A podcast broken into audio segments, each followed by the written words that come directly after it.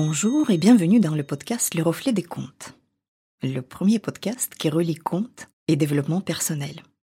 Je m'appelle Galina Kojanova, je suis auteure, conteuse et master coach certifié. Dans cet épisode, on va lire un extrait du conte. Ensuite, je partagerai avec toi des symboles et des clés que j'ai pu trouver à l'intérieur de cet extrait. Et pour finir, je te proposerai quelques exercices et des idées de réflexion. Dans ce podcast, on va poursuivre la lecture et l'analyse du conte Ansel et Gretel des frères Grimm. Dans l'épisode précédent, nous étions à l'endroit du conte où les enfants sont abandonnés une seconde fois dans la forêt. Et le conte nous dit même que, si nul ne leur venait en aide, ils seraient en grand péril. Tu es prêt pour la suite? Alors écoute. Lorsque midi vint, ils virent un bel oiseau blanc perché sur une haute branche et qui lançait de si beaux trilles qu'ils restèrent à l'écouter. Quand il eut fini, il étendit ses ailes et se mit à volter autour d'eux.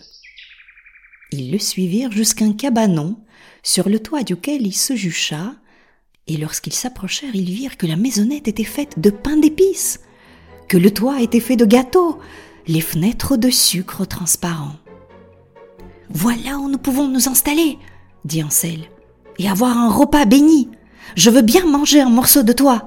Mais toi, Gretel, mange la fenêtre, qui est toute en sucre.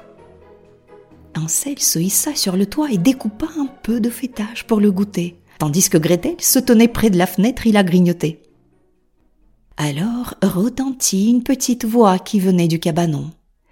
Grignoti, grignoti, qui grignote ma maison? Les enfants répondirent Le vent, le vent, la brise légère. Ils mangèrent sans s'arrêter, sans se laisser distraire. Ansel, à qui le toit plaisait beaucoup, en prit un bon morceau. Gretel brisa un carreau de la fenêtre et s'en rassasia. Soudain, la porte s'ouvrit, une très vieille femme apparut, appuyée sur une canne. Ansel et Gretel en furent tellement effrayés qu'ils en laissèrent tomber ce qu'ils avaient dans les mains. La vieille femme s'exclama. Mes enfants, mais qui vous a amené ici? Entrez donc, restez chez moi, et il ne vous arrivera rien. Elle les prit tous les deux par la main et les entraîna dans sa maison. Un bon repas y était dressé, lait, crêpes avec du sucre, pommes et noisettes. Enfin, un bon lit les attendait, tout drapé de blanc.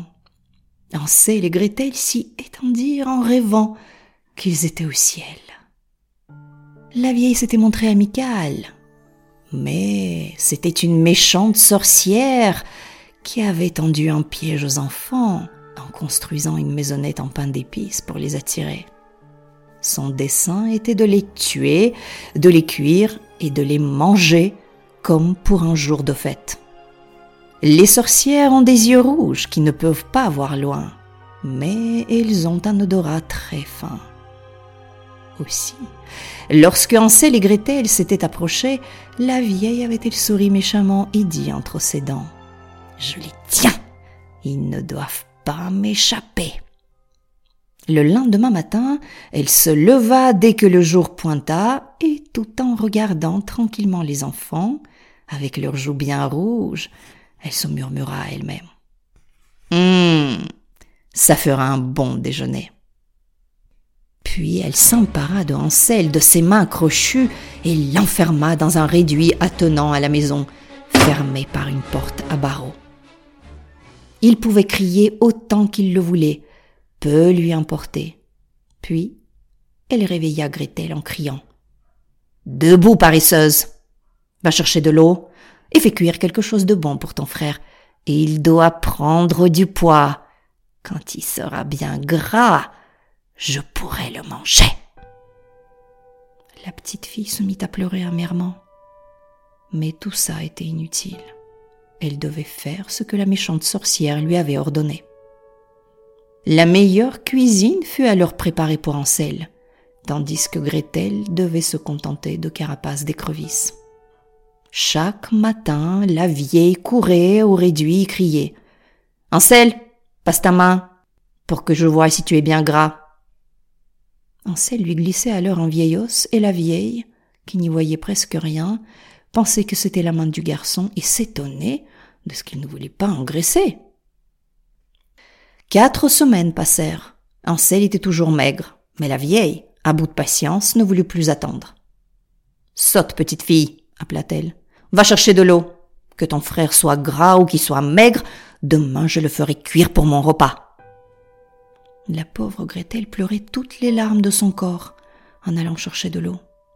Mon Dieu, aide-nous, suppliait-elle. Si au moins les bêtes sauvages nous avaient dévorés, nous serions morts ensemble. Épargne-nous tes sanglots, dit la vieille. Ça ne sert à rien. Le lendemain matin, Gretel suspendit le seau dans la cheminée et alluma le feu.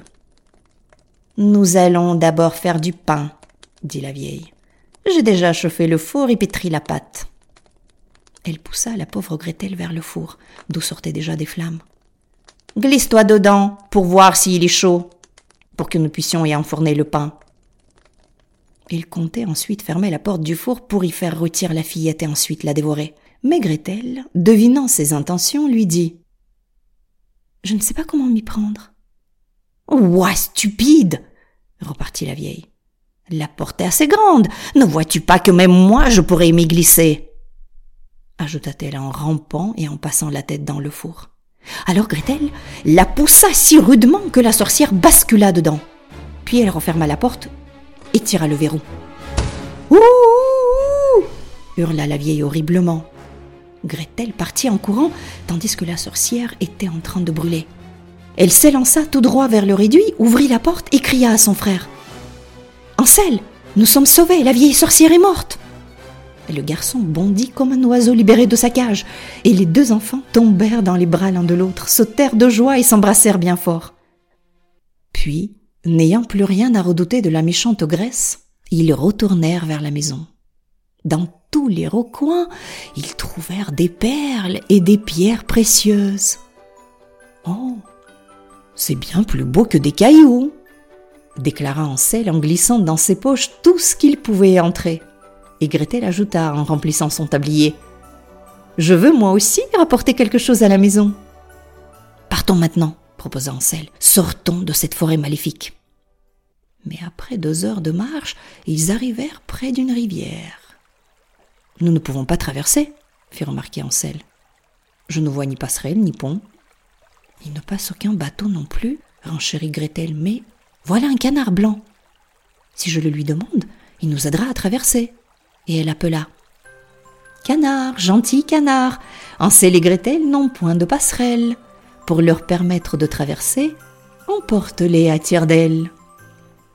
Le canard approcha, Ansel s'installa sur son dos et invita sa sœur à s'asseoir près de lui.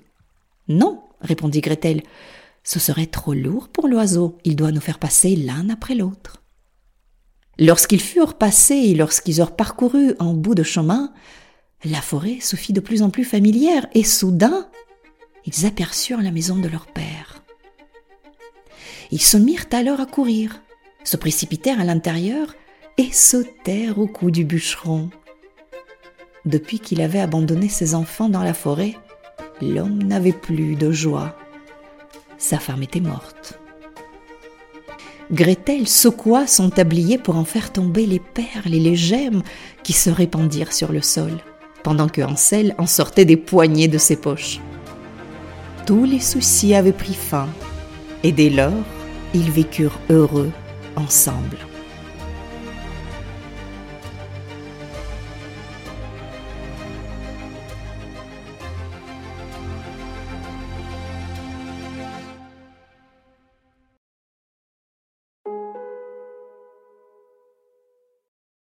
Voilà, le conte est fini.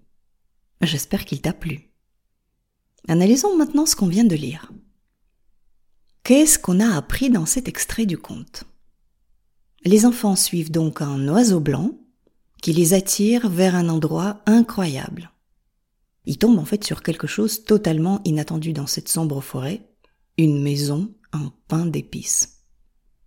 Ils sont tellement affamés qu'ils se mettent littéralement à dévorer la maisonnette. Mais tout ça n'est qu'un leurre, un piège de la méchante sorcière pour les attirer là et les manger, évidemment. Il ne se pose pas beaucoup de questions d'ailleurs sur ce qu'une maison en pan d'épices peut bien faire au milieu d'une forêt. Tu vois, parfois il y a des trucs comme ça qui surgissent dans notre vie, des propositions alléchantes, qui viennent de nulle part, ou d'autres surprises improbables. Un peu comme cette maison en pain d'épices, en plein milieu d'une forêt. On devrait pourtant s'en méfier, ou, du moins, je sais pas, s'interroger peut-être. Mais quand on est sous l'emprise de la lune, rappelle-toi, nous en avons parlé dans l'épisode précédent, euh, de cet état infantile et émotionnellement dépendant. Quand on est donc comme ça, on n'exerce pas beaucoup notre esprit critique. À tort, évidemment. Mais dans les contes, comme dans la vie, tous les chemins mènent quelque part. Est-ce que tu as remarqué que depuis le début du conte, c'est toujours Ansel qui prend des décisions, qui agit? Et Gretel pleure amèrement, mais le suit avec obéissance. Ça nous dit quoi? En fait, le conte nous montre notre propre dualité. Il y a une partie de nous qui sait être adulte et autonome, capable de prendre des décisions, en et l'autre partie qui est très infantilisée, victime même, Gretel. L'un est totalement dépendant de l'autre. Ansel se sent obligé de jouer les sauveurs de sa sœur. Ce tandem-là a besoin d'évoluer. Le conte nous le montre clairement. Nous aussi, tant que nous restons polarisés comme ça, nous avons besoin d'évoluer. Et grâce à la méchante sorcière qui n'est autre que la vie même, les enfants et leurs relations vont évoluer. La sorcière commence déjà par les séparer. Elle va enfermer Ansel dans une cage. Plus de sauveur, Gretel va devoir s'assumer. Et elle va le faire très bien même. Mais avant, elle va devoir verser toutes les larmes de son corps, nous dit le comte. Et oui, le processus de séparation est rude. Elle n'a plus sa maison, plus ses parents, et maintenant plus son frère. Ça fait beaucoup. Puis, elle comprend que les larmes ne vont pas l'aider à tirer son frère de là, ni à sauver sa propre peau. La vieille sorcière le lui dit d'ailleurs. Épargne-nous tes sanglots, ça ne sert à rien. C'est la vie même qui lui fait comprendre, qui nous fait comprendre, que rester dans le rôle de victime ne va pas nous aider à arranger notre sort. Gretel va donc mettre en place toute son ingéniosité pour se débarrasser de la sorcière et libérer son frère. Il y a un mot anglais qui va très bien pour décrire Gretel à ce moment-là, et c'est le mot resourceful. Autrement dit, elle va nous montrer qu'elle est pleine de ressources. Ce n'est plus une petite victime, mais une personne autonome et débrouillarde. On l'a vu dans le conte. Le frère et la sœur ne sont plus dans le mode sauveur et victime, mais dans une relation d'égalité. Ils forment une véritable unité de force contre la sorcière. Et la vie les récompense. Ils vont trouver des pierres précieuses partout dans la maison de la sorcière.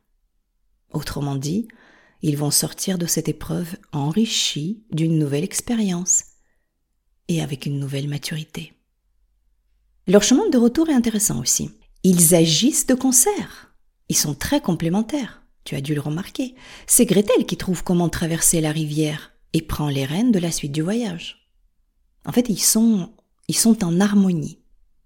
Symboliquement, c'est notre être, les deux parties séparées et polarisées de notre être, qui sont maintenant réunies et fonctionnent en harmonie. Et lorsqu'ils retournent à la maison, ah, ça n'est plus la même chose. La marâtre n'est plus là, et le père est prêt à leur donner son amour. Et avec toutes les pierres qu'ils ont ramenées, ils ne connaîtront plus jamais la misère. Ils ont grandi, ils ont évolué, et ils ne sont plus les mêmes, et le monde autour d'eux a changé aussi. C'est remarquable, lorsqu'on change, notre perception du monde change aussi.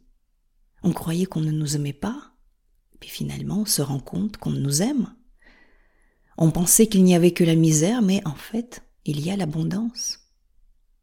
À chaque fois, les deux facettes d'une seule et même chose, la dualité, amour et désamour, misère et abondance. La vie peut nous offrir l'amour et l'abondance si on est prêt à les recevoir. Et le conte nous invite à changer, évoluer, grandir, et ne pas chercher à bloquer ce processus en s'accrochant aux petits cailloux. Pas mal, non? Finalement, ce conte n'est pas si terrible que ça. Alors je te propose de faire un exercice. Tu vas réfléchir à une situation récente où tu t'es retrouvé dans le rôle de victime. Sois le plus honnête possible avec toi-même. Par contre, ne confonds pas, s'il te plaît, le fait d'être victime avec une situation où tu as demandé de l'aide à quelqu'un. Ça n'est pas la même chose, du tout. On décide de se faire aider, et lorsqu'on le fait, on agit en parfait adulte. La victime, elle, ne décide de rien. Elle se plaint, elle gémit, et elle attend qu'on vienne la sauver, ou va se laisser porter. Donc on a dit une situation dans laquelle tu t'es retrouvé dans le rôle de victime. Victime de quelqu'un, un chef, un conjoint, un ami, victime d'une injustice peut-être, victime d'une situation. Et alors? Est-ce qu'un sauveur s'était présenté à ce moment-là? Si oui, est-ce que tu te souviens de ce que tu avais ressenti alors? Est-ce que tu t'es senti bien, confortable, enfin en sécurité grâce à ce sauveur Peut-être reconnaissant Ou est-ce que tu t'es senti peu fier, dépendant, faible même? Est-ce que tu as eu l'impression d'être dépossédé de ton pouvoir, de ton libre arbitre? Peut-être même as-tu fini par être agacé contre ton sauveur. Ça arrive souvent, ça. Ah, peut-être lui as-tu reproché de t'être venu en aide. Hum, ça n'est pas très facile d'être à ce niveau d'honnêteté et de lucidité vis-à-vis -vis de soi-même. Et j'en ai parfaitement conscience. Mais je t'assure que si tu le fais ici, maintenant, tu auras fait un énorme pas en avant. Tu sais pourquoi? Parce que déjà mettre de la conscience, et cette fois on met une vraie conscience solaire et non la lumière de la lune, la conscience solaire donc, qui ne masque rien, qui illumine chaque détail et de façon chirurgicale. Mettre cette conscience à cet endroit-là, c'est prendre de la distance et observer. On n'est plus dedans, on regarde de l'extérieur. Par conséquent, on n'est plus le programme automatique qui est à l'œuvre, où il n'y a plus aucun contrôle, on reprend les rênes. On passe en mode adulte. Je t'invite vraiment à le faire.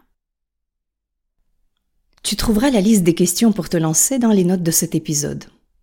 Si tu as envie de partager avec moi tes réflexions ou tes questions, tu peux m'écrire à l'adresse email que tu trouveras aussi dans les notes de cet épisode. Je te donne rendez-vous dans 15 jours pour un nouveau conte et une nouvelle expérience sur le chemin de la connaissance de soi. N'oublie pas de t'abonner à ce podcast pour ne pas rater la sortie de nouveaux épisodes. Si cet épisode t'a plu, n'hésite pas à le partager autour de toi. Merci d'avoir écouté ce podcast. Je crois que les contes peuvent nous aider à devenir les créateurs de notre vie. Créer son compte, sa vision, c'est une étape essentielle pour prendre sa vie en main. Dans ce podcast, j'aimerais t'offrir des outils pour écrire ton compte à toi, celui qui te permettra de créer ton avenir. Car si tu ne le fais pas, qui le fera? À très vite pour un compte.